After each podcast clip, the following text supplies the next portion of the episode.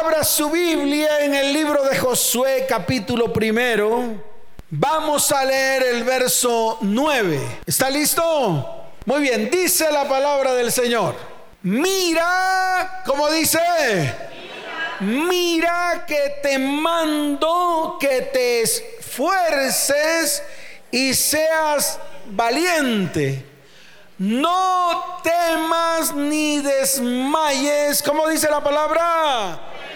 No temas ni desmayes porque Jehová tu Dios estará contigo en donde quiera que vayas. ¿Cuántos dicen amén? Puede levantar su mano, levante su mano y diga, el Señor hoy me ha dicho a través de la palabra que debo ser esforzado y valiente, que no debo temer ni debo desmayar, porque Él me dice que Él estará conmigo en donde quiera que vaya. ¿Cuántos dicen amén? ¿Cuántos quieren esta palabra para sus vidas? Tiene una condición. Si tú quieres que Dios vaya contigo a donde, donde tú vayas, Sencillamente tienes que tener o ser un esforzado y valiente. No debes temer ni debes desmayar ante ninguna circunstancia. ¿Ante ninguna qué?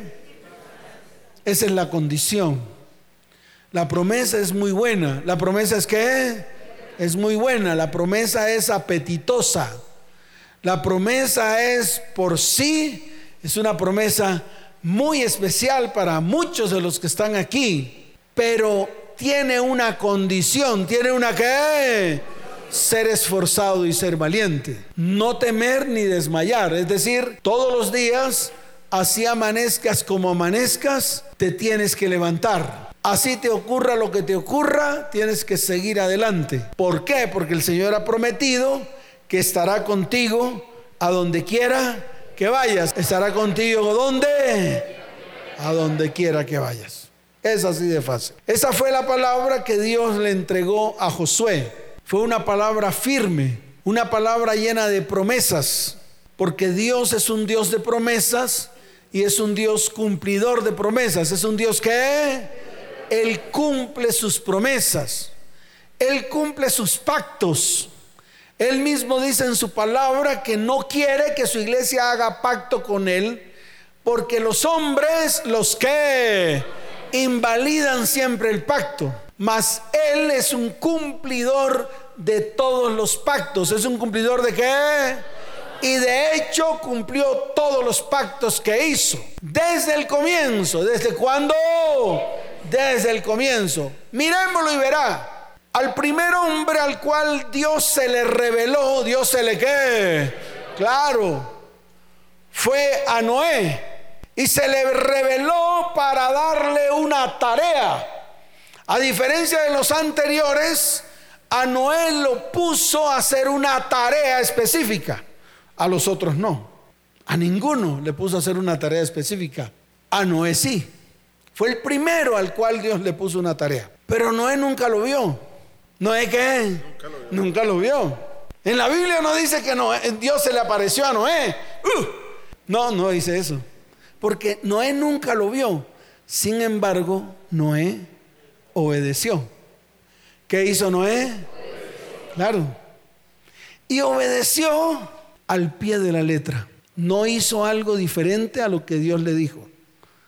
Hizo lo que Dios le dijo que hiciera. Es más, cortó las tablas de la medida como Dios le dijo que cortara las tablas. Es más, escalafateó como Dios le dijo que escalafateara con brea. No dudó por un momento lo que estaba haciendo. No dudó por un momento la voz que le habló y le dijo que hiciera un arca. ¿Y por qué lo hizo? O sea, ¿por qué mandó a un hombre a hacer algo específicamente en el tiempo específico en el lugar específico. Le voy a explicar por qué. Si nosotros leemos Génesis, nos damos cuenta que en el capítulo 6 verso 5, hay una palabra que es terrible. ¿Y sabe por qué es terrible? Porque fue la única vez en la cual Dios se arrepintió de habernos hecho a nosotros. Dios se arrepintió de qué? Dígalo fuerte de qué se arrepintió Dios. Ahora yo le pregunto, ¿no será que en este tiempo también está arrepentido? Póngale la lupa a eso, póngale la lupa.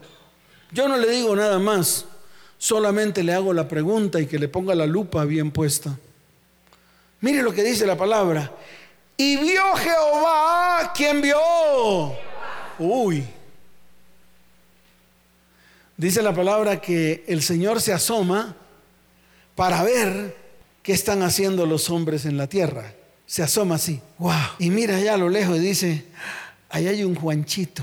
Ah, ahí hay una Adrianita. Ah, ahí hay un William. Ah. Y ve todo lo que estamos haciendo. Así es si usted se quiere esconder detrás de la puerta. Así se quiere esconder detrás de la puerta de la empresa. Así se quiere esconder detrás de la puerta del baño. Así usted se quiere esconder detrás de ese celular. Dios lo ve. Así usted se quiere esconder todo lo que escribe en la WhatsAppera y toda la cantidad de pornografía y porquería que habla por ese celular. Así usted diga que eso no tiene nada que ver, pero es usted contra lo que Dios dice. Así que en algún momento usted va a tener que ponerse los guantes para pelear con Él. No conmigo, y es problema suyo lo que usted escriba, haga o deje de hacer en su celular. Pero lo que sí le puedo decir es que Dios lo ve. No, Él no ve esas simplicidades. Él no ve esas qué. Esas simplicidades. Déjeme decirle algo. Dios escudriña hasta lo más profundo de su corazón, porque el único que conoce su corazón es el corazón de Dios que creó su corazón. Así que no venga con el cuento de que usted puede ocultar cualquier cosa que usted puede esconder cualquier cosa.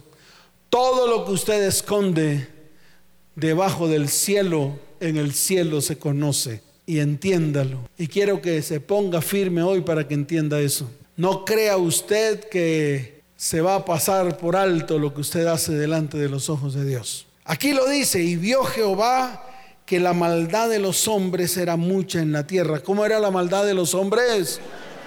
Mucha en la tierra y que todo designio de los pensamientos del corazón de ellos era de continuo solamente el mal. Y mire el verso 6 y dice, y se arrepintió Jehová de haber hecho hombre en la tierra y le dolió en su corazón. ¿Dónde le dolió? De haber hecho qué?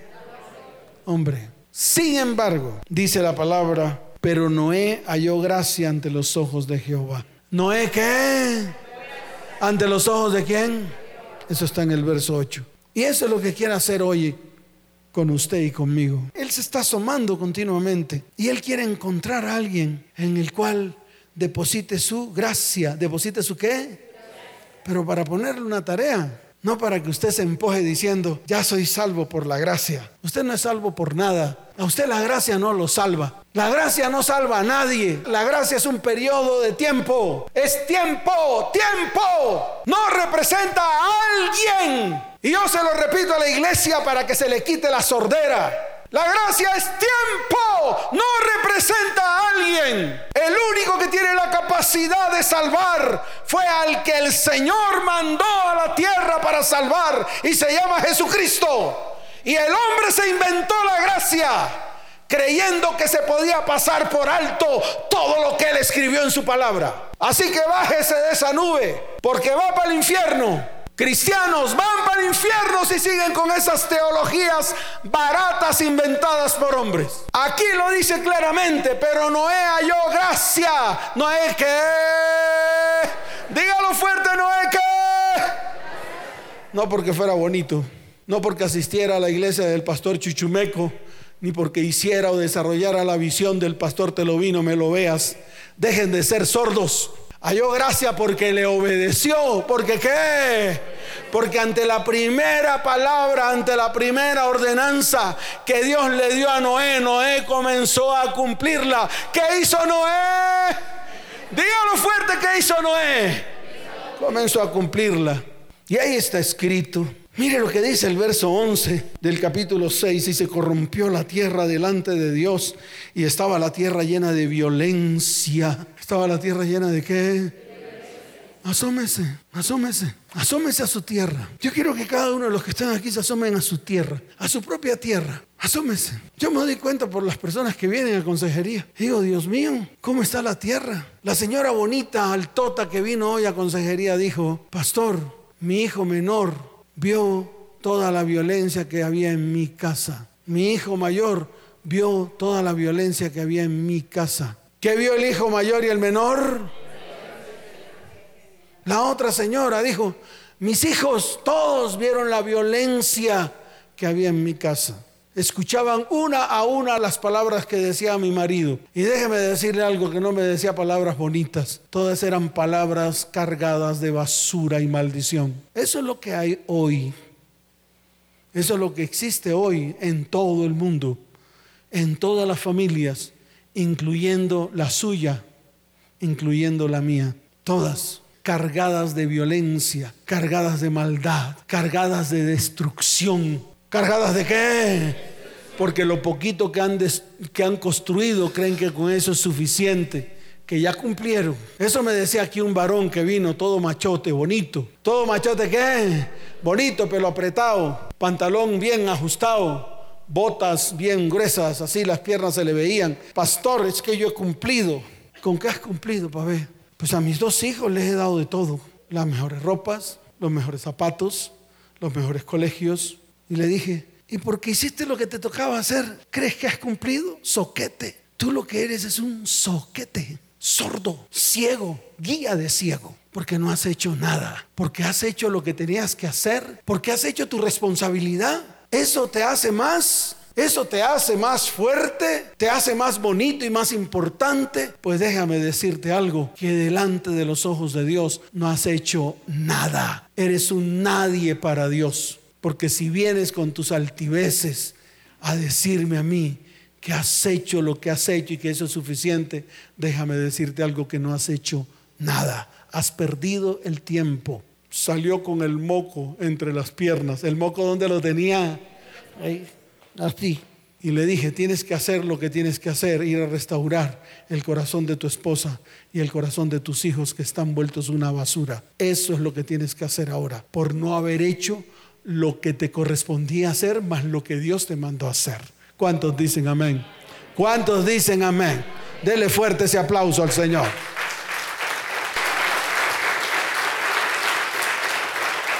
Y dice la palabra, y miró Dios la tierra, que miró Claro, miró Dios la tierra. Qué bonito, a mí me gusta cuando Dios mira la tierra. ¿Sabe por qué? Porque necesariamente cuando Dios mira la tierra, la tierra le habla. ¿La tierra qué? Le habla. Cuando Dios mira la tierra, la tierra inmediatamente abre su bocota. Señor, ¿de quién quieres que te hable? Porque la tierra habla. ¿La tierra qué? Claro. El mismo Señor se lo dijo a Caín. Es que la voz de tu hermano clama a mí desde la tierra. ¿La voz de qué? La voz de la sangre de tu hermano clama a mí desde dónde? Y habló la tierra. Increíble. Pero la tierra habla, por eso Dios mira la tierra, dice, y miró Dios la tierra y aquí estaba corrompida, porque toda carne había corrompido su camino sobre la tierra.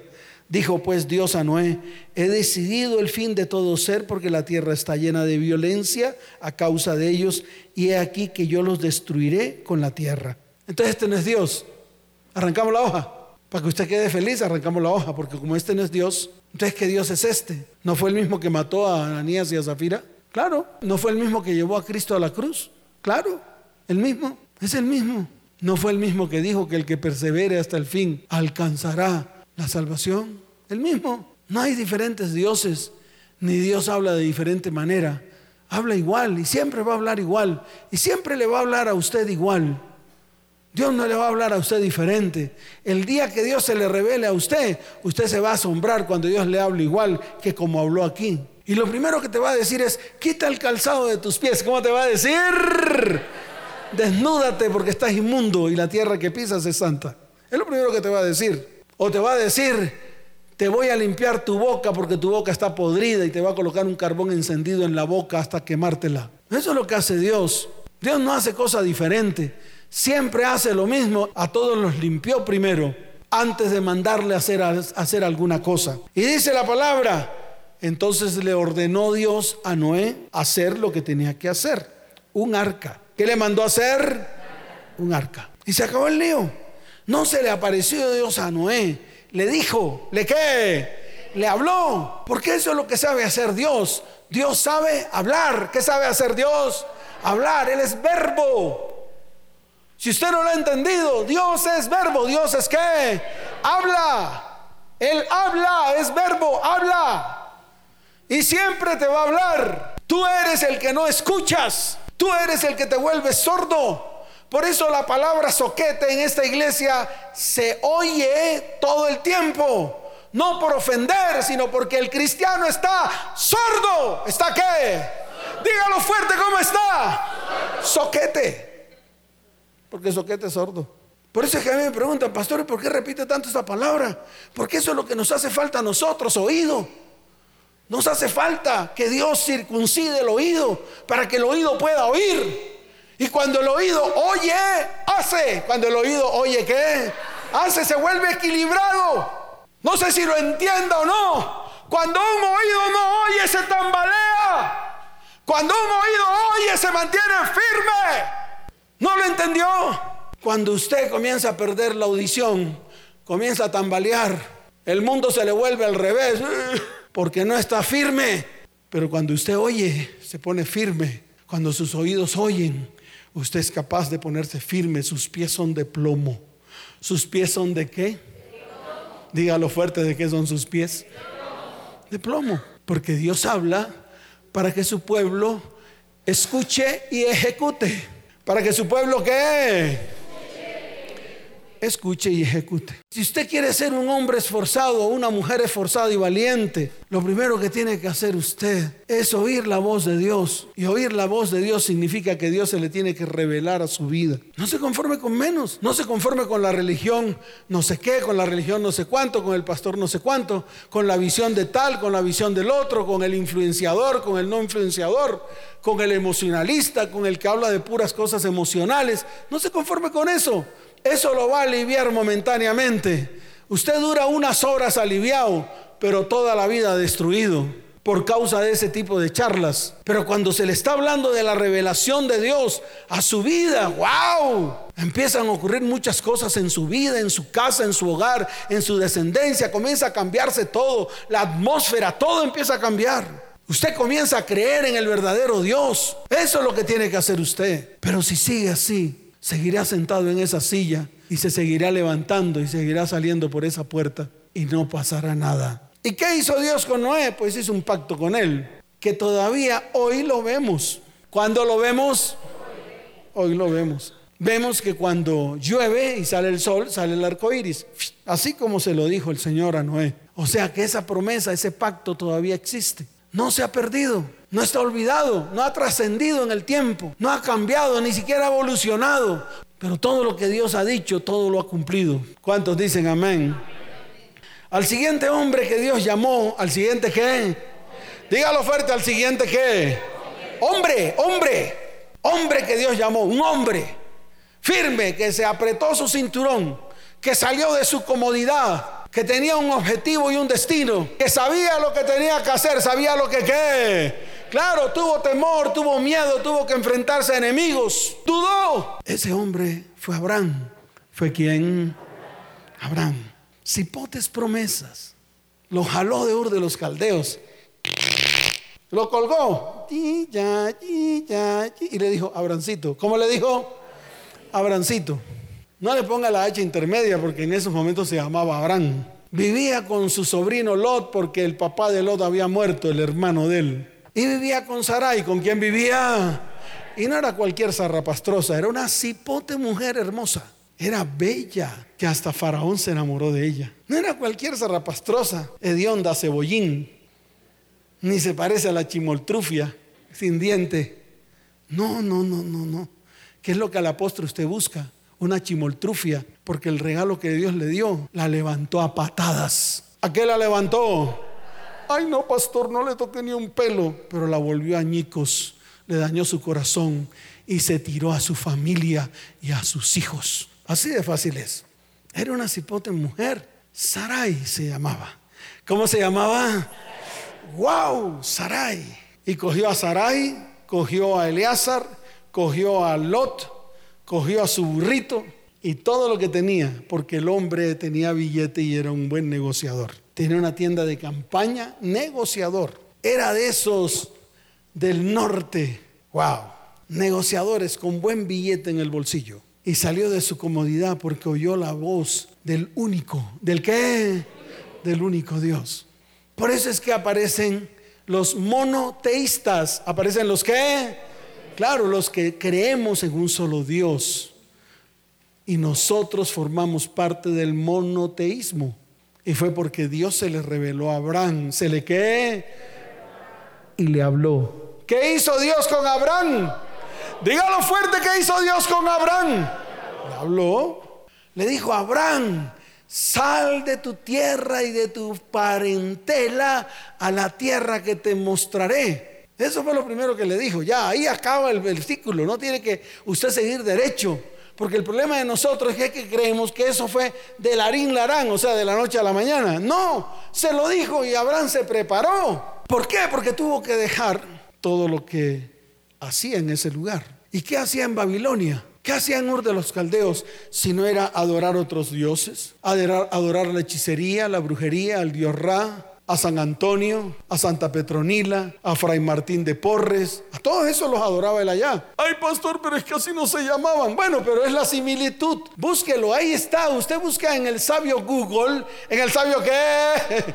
Google, ahí busque, busque los dioses de Babilonia y se lo va a mostrar a todos. Y después busque comparativo entre los dioses de Babilonia y los dioses romanos. Y se le muestra la catajarria.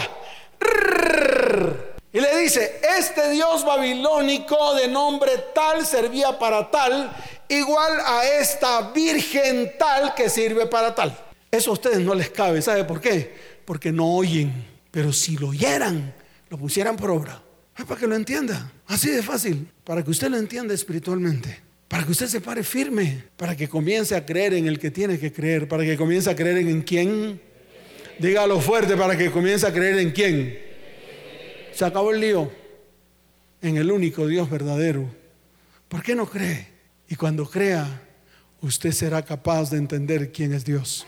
Y cuando lo asimile, usted no va a tener necesidad de hacer esfuerzo alguno por obedecerle, porque lo conoce. ¿Qué hizo Abraham? No sé si fue ahí mismo o fue después. Dice la palabra que Abraham atravesó el río. ¿Qué hizo Abraham? Dígalo fuerte, ¿qué hizo Abraham? Por eso se llama hebreo.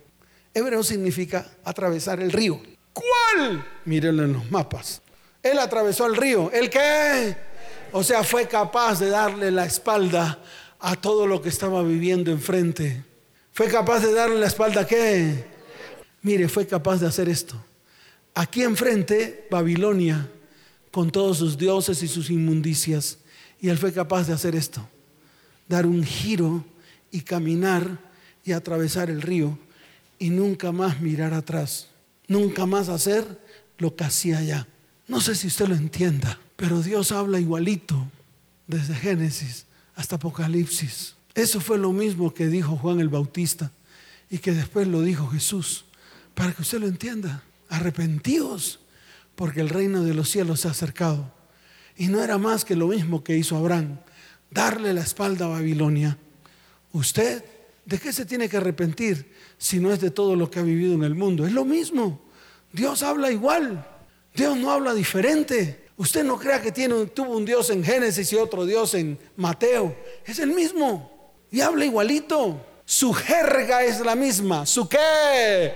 Claro, su manera de hablar es la misma. No cambia. Él no va a cambiar por la linda cara suya ni por la linda cara de los cristianos modernos. Él no va a cambiar. Ellos están equivocados de que Dios va a cambiar. Lo mismo que hizo Abraham, lo tiene que hacer usted.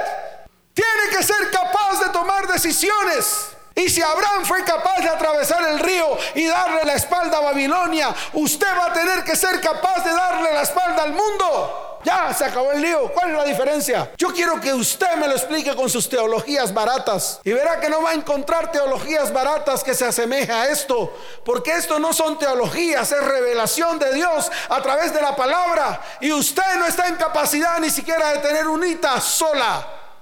Pero Dios va mucho más allá y le da una promesa. ¿Qué le da Dios a Abraham? Haré de ti una nación grande y te bendeciré y serás bendición. Y todas las familias de la tierra serán benditas en ti y en tu simiente. ¿Qué es lo mismo que te dice a ti? Cuando tú te conviertes al Señor, pues toda tu familia será bendita y toda tu simiente será bendita y toda tu generación después de ti será bendita. Se acabó el lío. Que fue lo mismo que dijo Pablo. Cree en el Señor Jesucristo y tú y tu casa serán salvos. ¿Qué más le tengo que explicar a ustedes? ¿Usted cree que Pablo habló diferente a como hablan los pastores chuchumecos de hoy? Eso sí hablan diferente cantidad de porquería que hablan. Pablo se ciñó a la palabra. Él era más judío que cualquier judío. Conocía la palabra más que usted y más que su instituto teológico bíblico. Y sin embargo habló lo que la palabra dijo. No se inventó ni un ápice. Nosotros somos los que malinterpretamos todo porque simplemente queremos hacer el evangelio nuestro, el que se acople a su vida y yo le quiero decir algo, usted nunca podrá lograr hacer su propio evangelio porque antes de que lo haga, se cumple lo que dice la palabra cuando le agregamos o le quitamos algo a la palabra. Así que no se atreva. Todos los que se inventaron teologías baratas ya están muertos. Mírelos y verá. Todos los que se inventaron las religiones, ¿dónde están?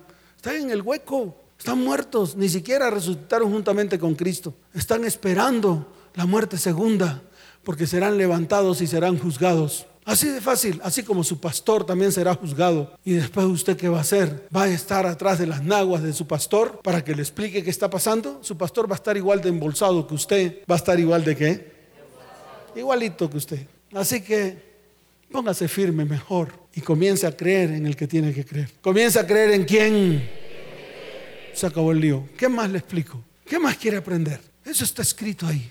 Y mire, la promesa se la cumplió. ¿La promesa qué? Ay, pero se tardó.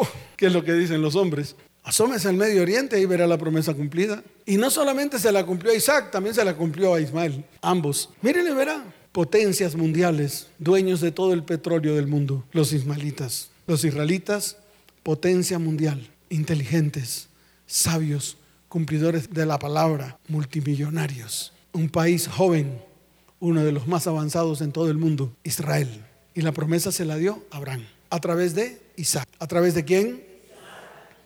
Se lo volvió a repetir a Jacob. Y lo que le dijo a Abraham se cumplió, porque Dios le dijo a Abraham, pero ese pueblo durará 430 años bajo esclavitud, pero yo los sacaré con mano firme y los llevaré a la tierra que te prometí a ti. Qué tremendo. ¿Y usted en qué Dios cree, ver Si todo el tiempo anda debajo de la mesa buscando las migajas. Va a la iglesia del pastor Chichumeco a lamberle. Viene aquí, se sienta ahí y sale igualito porque no quiere ser transformado. ¿Qué quiere entonces? ¿Quiere que ocurra lo que ocurría en los años 76 en Santa Marta? ¿Usted sabe qué hacían los narcotraficantes allá? Alquilaban helicópteros y colocaban una cantidad de electrodomésticos en mallas y ahí en los barrios pobres cogían, rompían las mallas y caía todos los electrodomésticos y todo el mundo salía a recoger los electrodomésticos los pobres. Eso hacían los narcotraficantes en mi tierra, Santa Marta. Pero yo le quiero decir algo, Dios no es narcotraficante. Ni Dios hace las cosas así, a la manera como usted quiere que Él las haga. Él las hace como a Él se le da la gana de hacerlas. No porque usted sea bonito, ni teólogo, ni sabiondo sino porque usted necesita hallar gracia delante de sus ojos. ¿Cuántos dicen amén? Y la única manera fue lo que hizo Noé y luego lo que hizo Abraham, obedecer. ¿Qué hizo Noé y Abraham? Se acabó el lío. ¿Les sigo contando las historias? Moisés, ¿quién? ¿Por qué cree que Dios lo quiso matar? Porque él que se creyó igual que usted. Él se creyó igualito que usted. Moisés se creyó, igualito que usted cuando él tenía una promesa desde que nació. Desde el momento mismo que fue parido, Moisés tenía una promesa. Por eso fue salvado. Por eso fue que, mientras que los otros primogénitos morían. ¿No se acuerda? Pero él quiso saltarse a Dios por encima. Y se fue para donde Betuel, para donde quién, Ojetro. Se fue a Madián. Allá se encontró al sacerdote de Madián, llamado Betuel o Jetro. Se enamoró de su, de su hija. ¿Se enamoró de quién? Y ahí se escondió 40 años. ¿Se escondió qué? ¿Cuánto se, ¿Cuánto se escondió? Y Dios se le reveló y no paró bolas. ¿Y qué hizo Dios? Se le atravesó y lo quiso matar. ¿Y qué tuvo que hacer su mujer? Coger el prepucio de su hijo y circuncidarlo y derramar sangre en tierra. Fue la única manera que Moisés, por esa razón, no murió. Y a partir de ahí llegó la mujer y le dijo, dijo, Señor, ahora sé que Él es carne de mi carne y hueso de mis huesos. Y ahí sí cogieron para Egipto. Qué terrible, qué terrible. ¿Qué cosas tiene que hacer Dios para que la persona obedezca? Y después le sacó una cantidad de pretextos. Ahí como gago, como que tartamudo. Todo para evadir a Dios. Y llega y le dice, le dice Dios a él, tranquilo, Moisésito, tú vas a ser Dios para los egipcios y tu hermano Aarón el profeta. Dios mío! ¡Qué tremendo! Dios es hermoso. ¡Wow! Imagínense. Le dice a Moisés, tranquilo Moisésito, no hables, tú no vas a hablar, tú solamente preséntate y tú vas a ser Dios para los egipcios. Y tu hermano Aaroncito va a ser el profeta. Como tú no puedes hablar, como eres gago, pues yo voy a moverle la lengua a Aarón para que él sea el que hable. Eso lo hace Dios. Conózcalo. Y luego lo saca, o sea, saca todo el pueblo de tierra de Egipto. Hace esa tierra invivible. ¿Cómo hace esa tierra? Dígalo fuerte, ¿cómo hace esa tierra? Invivible. ¿Usted sabe por qué el pueblo de Israel salió de Egipto? No salió porque tenía que salir, salió porque ya no podía vivir ahí en medio de tanta inmundicia, porque de lo contrario no iba a salir, porque estaban arraigados ahí en Egipto, así como usted está arraigado en el mundo, así como usted puede hacer las porquerías más grandes que hace y le vale cinco llevándose a todo el mundo por enfrente y le importa cinco a quién se lleve. ¿Por qué? Porque la maldad está en su corazón y no ha querido ser transformado a pesar de que ha aceptado a Cristo en su corazón. Usted se parece a la mujer que vino aquí a una consejería y me dijo, pastor, ¿cómo me dijo? No, tiene que ser bien como cabra. ¿Cómo me dijo? Pastor, soy cristiana de hace 18 años. Y le dije, uy, pero no se te ve el cristianismo por ningún lado. No se le veía el qué. Así están muchos aquí. Y allá también. Porque no han entendido el cristianismo. Porque creen que es una religión. Todavía creen en los favorcitos de mi Diosito lindo. No. Usted se equivocó de Dios. Vaya y búsquese a Dios a ver si lo encuentra. Y verá cuántas veces se va a tropezar. Así de fácil es. El pueblo de Israel en tierra de Egipto no pudo seguir viviendo ahí. Y le voy a explicar por qué. ¿Quién vive en medio de moscas? No, yo le pregunto a usted, de pronto usted sí o en medio de ranas, a ver, ¿quién vive en medio de ranas? A ver, aquí que levante alguien la mano. ¿Quién vive en medio de plagas? ¿Quién vive en medio de langostas? ¿Quién vive en medio de granizos? ¿Quién vive? A ver, si medio a usted le cae una y ya se tiene que meter en un techo. ¿Y qué tal que el techo se rompa? ¿Quién vive en medio de oscuridad? Que dice la palabra que ni siquiera el uno con el otro se podía ver así, debido a la oscuridad que había. ¿Quién vive? ¿Quién vive en medio de un río en el cual no se podía tomar agua porque estaba lleno de sangre? ¿Qué le pasa a usted? ¿No entendió? Ahora compare todo eso con la inmundicia que vive usted en su vida, su hogar y su familia. Y verá que toda se parece, es idéntica. Sin embargo, usted se empecina en seguir viviendo en su porquería y no quiere salir de ahí. Y ese es el problema del cristiano, que a pesar de que está en medio de sus inmundicias, simplemente dice, bendecido. ¿Cuál bendecido? Ni qué rábano en el momento en que usted, cristiano, se ponga delante de Dios y usted destape su corazón delante de Él y saque todo lo vil que está en su corazón delante de su perfecta presencia, déjeme decirle algo, ese día Dios comenzará a hacer un milagro en su vida y arrancará Egipto de su corazón y con Egipto arrancará sus enfermedades, arrancará sus maledicencias, arrancará sus maldiciones, arrancará sus pecados y sus iniquidades. Pero como usted quiere seguirlo guardando en su corazón, por eso está como está. Y esa es la verdad de hoy. Le guste o no le guste, se emberraque o no se emberraque, le dé rabia o no le dé rabia. Pero esa es la verdad, esa es su biografía y la biografía de miles y miles de cristianos hoy. Llenos de amargura, corazones enfermos, enfermos físicos, llenos de cánceres, llenos de cantidad de enfermedades en los huesos. Así anda el cristiano de hoy. ¿Sabe por qué? Porque siempre ha querido jugar con Dios y hacer lo que se le da la gana y no obedecer lo que Dios le dice en su palabra que tiene que obedecer. Ese es el problema. Y Dios saca al pueblo de Israel de tierra de Egipto y lo lleva por el desierto. Le muestra maravillas, abre el mar, un lago que es amargo se lo convierte en dulce, una piedra que estaba seca sale agua de ella. Se revela Moisés en el monte alto, baja Moisés están llenos de iniquidad y maldición adorando ídolos. Matan a tres mil, siguen avanzando por todo el desierto y llegan a un punto llamado Cades Barnea. ¿Cómo se llama el punto? O lugar de decisión. Y yo creo que hoy usted ha llegado a ese lugar. Hoy ha llegado a dónde? A ese lugar. Llegan a Cades Barnea. ¿A dónde llegaron? A Cades Barnea. Ya estamos precisamente finalizando. Cades Barnea. Acuérdese de ese lugar. Cuando vaya a Israel, pida que lo lleven a Cades Barnea. Cuando le pregunten por qué, diga, porque tengo que tomar una decisión. Porque tengo que qué? Tomar una decisión. En Cades Barnea hay dos montes, uno llamado el monte de la bendición y otro llamado el monte de la maldición. Dios siempre nos va a poner a escoger. Él te dice, escoge pues la bendición para que vivas. Escoge pues la que... Él dice en su palabra, he aquí yo pongo delante de ti la bendición y la maldición.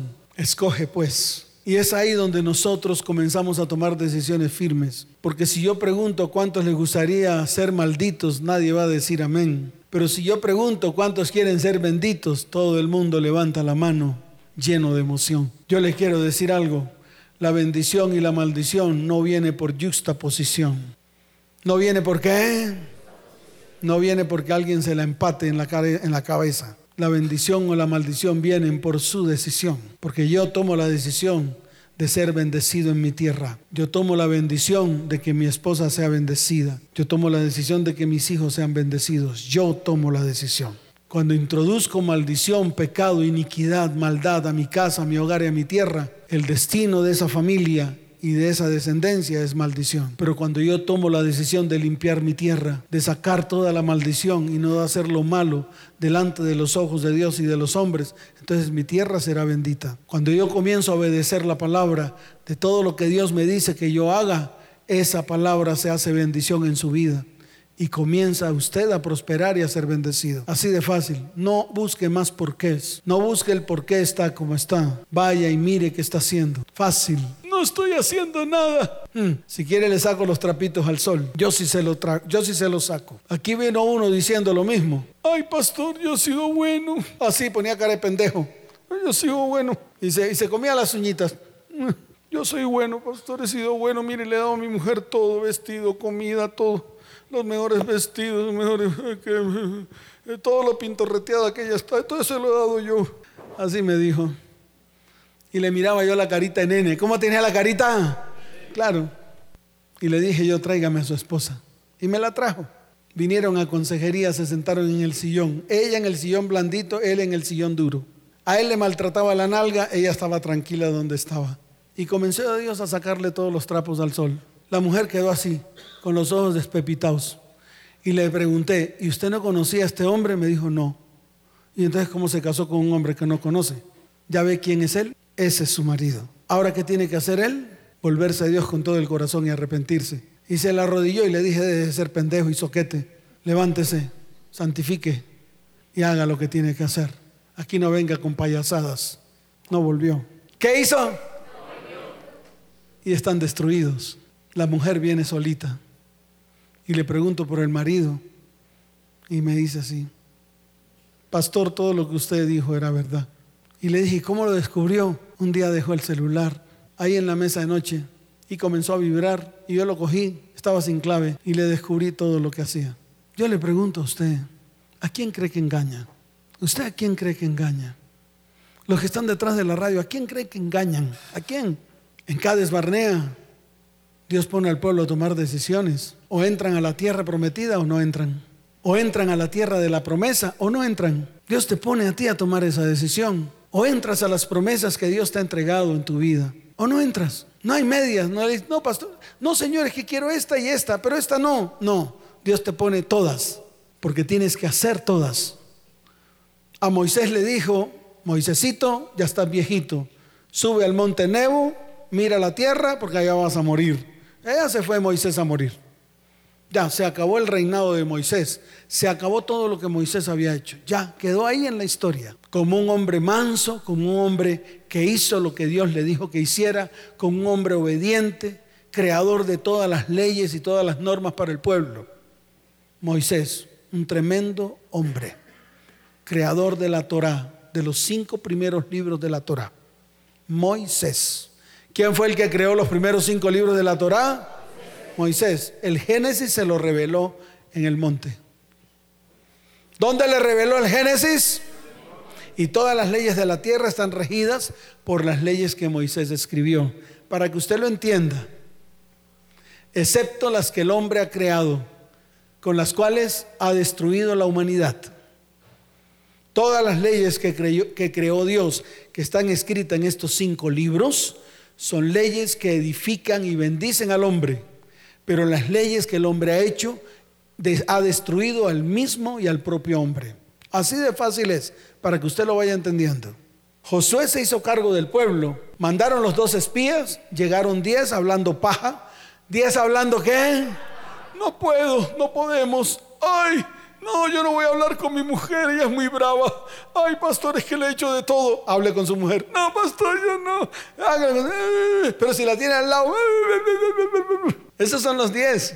Dios va a restaurar tu vida, tu casa. Estás a puertas. Ay, no, pastor. Es que yo he hecho de todo mal. No importa que hayas hecho mal. Ahora vas a empezar a hacer las cosas bien. Vas a hacer testimonio. Ay, ¿cuánto me voy a demorar? No importa lo que se demore. Ay, los diez. Los que vinieron de allá de la tierra y que hay gigantes. Uy, las uvas son así de grandes. Los melones. Uy, no, no, no. De las patillas. No, no, no, no, no, no, no. Vamos allá. Nos van a comer, nos van a comer. Aquí vino uno. Bien bonito de sudadera. ¿Cómo vino? Bonito, bien bonito, bien peinado de sudadera. Ay, pastor, mi mujer me dejó por otro. Así me dijo, mi mujer me dejó por otro, así todo bailando. ¿Qué hago? ¿Qué hago? ¿Qué hago? Le dije, habla con ella, dile que venga a hablar conmigo. Ay, no, no, no, no, no, no, no. Así me dijo, es una gigante. Uy, no, pastor, me va a tragar. ¿Y cómo no se lo tragó cuando usted comenzó a fornicar? ¿Cómo no se lo tragó cuando usted comenzó a adulterar con todas las mujeres que adulteró? Y su mujer se dio cuenta y le dijo que parara y usted nunca paró. En el momento en que su mujer se volvió dragón, ¿por qué usted siguió haciendo lo malo sabiendo que en algún momento el dragón se lo iba a comer vivo y se lo tragó vivo? No, él hizo la fácil. ¿Qué hizo él? Se fue con otra. Esa es la fácil. Dejó dos hijos a merced de la mujer y de un hombre que no conoce a nadie. ¿Qué tal yo dejar a mis hijas a merced de alguien que yo no conozco? Durmiendo en la misma cama donde duermen mis hijos. ¿A quién se le ocurre tal estupidez? ¿Por qué los hombres somos estúpidos? ¿Cómo voy a dejar yo a mi mujer con mis dos hijas a merced de un man que yo no conozco y que duerme en la misma cama donde mis hijas durmieron un día conmigo? Vaya, eso nada más que lo hace el ser humano con corazón malo y perverso. Dios no se equivoca, por eso Dios siempre insta a todo su pueblo a que se convierta y se arrepienta. Es la única manera de ser diferente. Es la única manera de ser transformados. No hay otra. No sirven. Encuentros no sirven. Visión del chuchumeco no sirve. No sirve. Sirve cuando yo tomo la decisión. Cuando yo quiero que Dios me toque. Cuando yo quiero que Dios se me revele. Y cuando se me revele me transforma. Y soy diferencia. Y doy testimonio de Él donde vaya. Así de fácil es para que usted lo entienda. ¿Qué hizo Josué? Empezó a formar un ejército. Todos aquellos que no quisieron entrar en la tierra duraron 40 años dando vuelta. ¿Qué hicieron estos hombres? ¿Y estas mujeres? ¿Qué hizo este pueblo? Dígalo fuerte, ¿qué hizo este pueblo? 40 años dando vuelta, Ricky Raca, Ricky Raca, Ricky Raca, Ricky Raca, y a medida del Ricky Raca iba cayendo uno tras de otro, pluk, pluk, pluk, quedaron postrados en el desierto, como muchos de los que están aquí, postrados en el desierto porque no han tomado decisiones. Postrados porque no tienen calzones bien apretados, porque sus pies no son de plomo, sus pies son de algodón. Así de fáciles. Pero Josué sí se armó un ejército. Muere Moisés y Josué toma el mando. No era fácil para, para Josué conquistar la tierra o conquistar las promesas. Conquistar las promesas, iglesia, no es fácil conquistar las cosas grandes que Dios tiene para su vida. No es fácil. Arrancar Dios todo lo que hay en medio de su vida y su corazón. No es fácil después de tantos años de maldición, iniquidad y pecado. No es fácil descontaminar la tierra que usted contaminó durante muchos años. No es fácil. Es un proceso. Y es un proceso con Dios, no con los hombres. Es un proceso de usted con Dios. Es un proceso de revelación de la palabra del mismo Dios en su vida. Así que póngase los calzones bien puestos para que no le dé susto cuando Dios se le revele y se le aparezca, cuando Dios le hable a su oído y le diga lo que tenga que hacer. Y Dios se lo dijo a Josué y se lo dijo de muchas maneras. Le dejó tareas, le dejó qué? Muchas tareas, muchas. Ahí están todas escritas. Le dijo, levántate y pasa este Jordán. Señor, ¿cómo vamos a pasar el Jordán? Ese río es muy profundo. Así dice usted. Josué lo pasó. ¿Sabe qué pasó el día que lo pasó? Ese día que lo pasó, el río Jordán se represó arriba y quedó seco. Y pasaron. Y después de pasarlo levantó un altar de piedras que hasta hoy están. Ese es Dios. Dios no es el mandadero suyo y el que usted cree que usted puede mandar porque es usted. Dios no escucha sus chillidos. Dios escucha a los esforzados y valientes que quieren hacer la tarea y que la quieren hacer bien hecha conforme Dios ha dicho que se haga. ¿Cuántos dicen amén? Entonces lo primero que le mandó se cumplió. Cogió los doce sacerdotes, cogió el arca y empezaron todos a caminar con el arca. Pero no como procesión como las de hoy, que turururum, turum, con los muñecos encima. No, no, no, no, no. Era el arca de Dios, la presencia de Dios, que se había paso en medio de un río. Y pasaron en seco. Así como Moisés pasó en seco el mar rojo. Igualito. Llegaron a Gilgal. ¿A dónde llegaron? Hicieron la Pascua. ¿Qué hicieron? Se santificaron. ¿Qué hicieron? se cortaron el prepucio. ¿Qué hicieron? Se circuncidaron, porque no podían pelear con los enemigos con toda la basura que había en sus corazones. ¿No lo entiende? Entiéndalo. ¿Cómo va a pelear usted contra la pornografía de sus hijos si no tiene autoridad, si su corazón está enfermo, vuelto una miseria? Yo oro y yo hago ayuno y yo hago vigilia y con todo lo que hay en el corazón puede hacer todas esas cosas no lo puede hacer, no tiene autoridad ni siquiera para dejar de comer. ¿Sabe por qué? Porque pasa hambre. Esos son sus ayunos, muertos de hambre, porque no son capaces de hacer lo fundamental. Usted no tiene autoridad de pelear contra nadie. Usted no tiene autoridad de pelear contra el enemigo. ¿Cómo va a pelear contra el enemigo si el enemigo está dentro de usted y usted es aliado de él? ¿Y cuál es su enemigo? El odio, el rencor, la ira, la rabia, la maledicencia. Esos son los enemigos con los cuales usted tiene que pelear. Y si los tiene adentro, ¿cómo va a pelear? Si son sus aliados, ¿cómo va a pelear? Dígame, yo quiero que un cristiano me diga, ¿cómo es capaz de pelear contra sus enemigos si sus enemigos son sus más grandes aliados dentro de sus vidas? ¿Cómo va a pelear usted contra la gritería si la tiene en todo momento en su casa? ¿Cómo va a pelear contra la maledicencia si está en medio de su boca? Y si está en su boca es porque está dentro de su corazón. Por eso lo circuncidó. Les mudó el corazón. Josué, ¿quién lo tiene que hacer usted? Ay, pastor, coge el pene, me salo el cauchito y me lo corto. No, no tiene que hacer eso. Porque lo que tiene que circuncidar es su corazón. ¿Qué tiene que circuncidar? Claro, para que se destape, para que salga lo podrido, para que Dios comience a sanarlo, para que se rompa todo el peñón que hay ahí para que la palabra entre a su vida, para que la pueda poner por obra. Eso lo dijo Jesús en la parábola del sembrador. Pero como la cogieron como juguete, la parábola del sembrador es para todos sus discípulos, pero no para usted. Aplíquelo primero a su vida. Y entonces Dios le dice a Josué todo lo que tiene que hacer. Le dijo, tú repartirás, ¿tú qué? Por heredad toda esta tierra. A eso le ha puesto ustedes, a que repartan la heredad a sus hijos. ¿Usted para qué cree que tiene su hija? para que le dé estudio, universidad, para que sea profesional, para que le deje una herencia. ¿No es que tiene su apellido? ¿Qué tiene ella? Su apellido y su apellido es perpetuo por medio de ella. ¿No lo han entendido? Esa es la herencia, esa es la heredad, esa es la bendición. La bendición no son sus bienes, la bendición no es el dinero que produce, la bendición fue la heredad que Dios le entregó a usted a través de la mujer que un día le dio para que le pariera hijos y tuviera descendencia. Entonces santifique esa heredad. Se lo dijo Josué, tú repartirás la tierra por heredad a todas las familias. Te lo dice a ti, solo a ti, a tu familia, que son cuatro, que son tres, tal vez cinco. Aquí las familias eran miles. ¿Las familias eran qué? Miles. Usted medio tiene tres.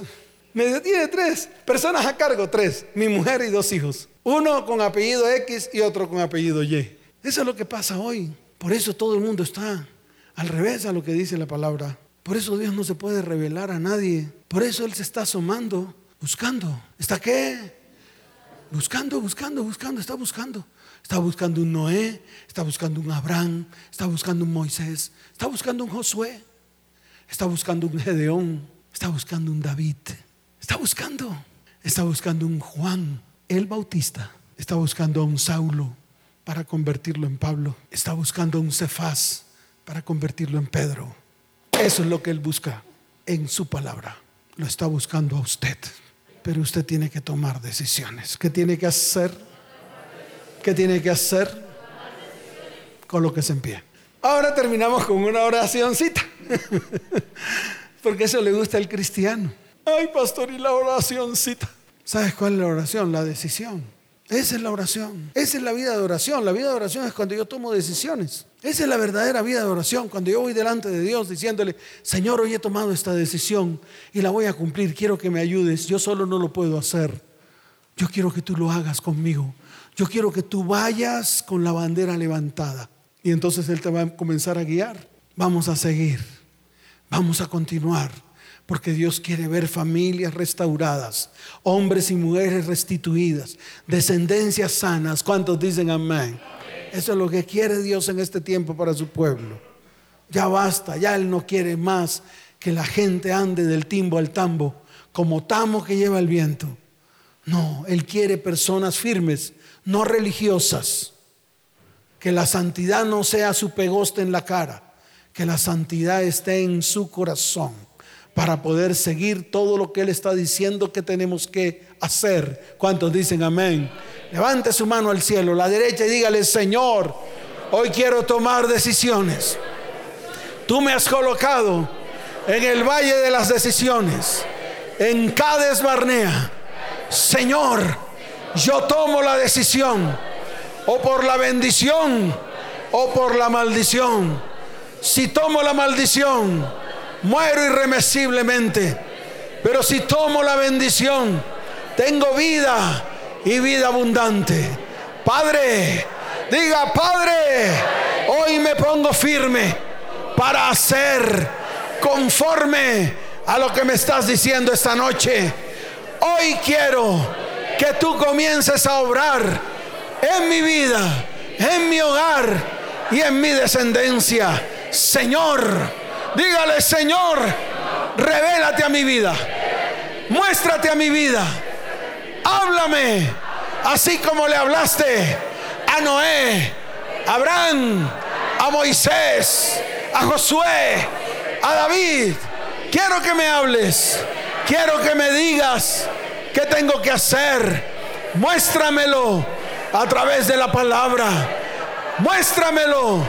Quiero escucharlo porque quiero comenzar a ponerlo por obra. Y de esa manera restaurar, restituir mi vida, mi hogar y mi descendencia. Señor, hoy es el día. Estoy en Cades Barnea, lugar de decisión, lugar de bendición o lugar de maldición.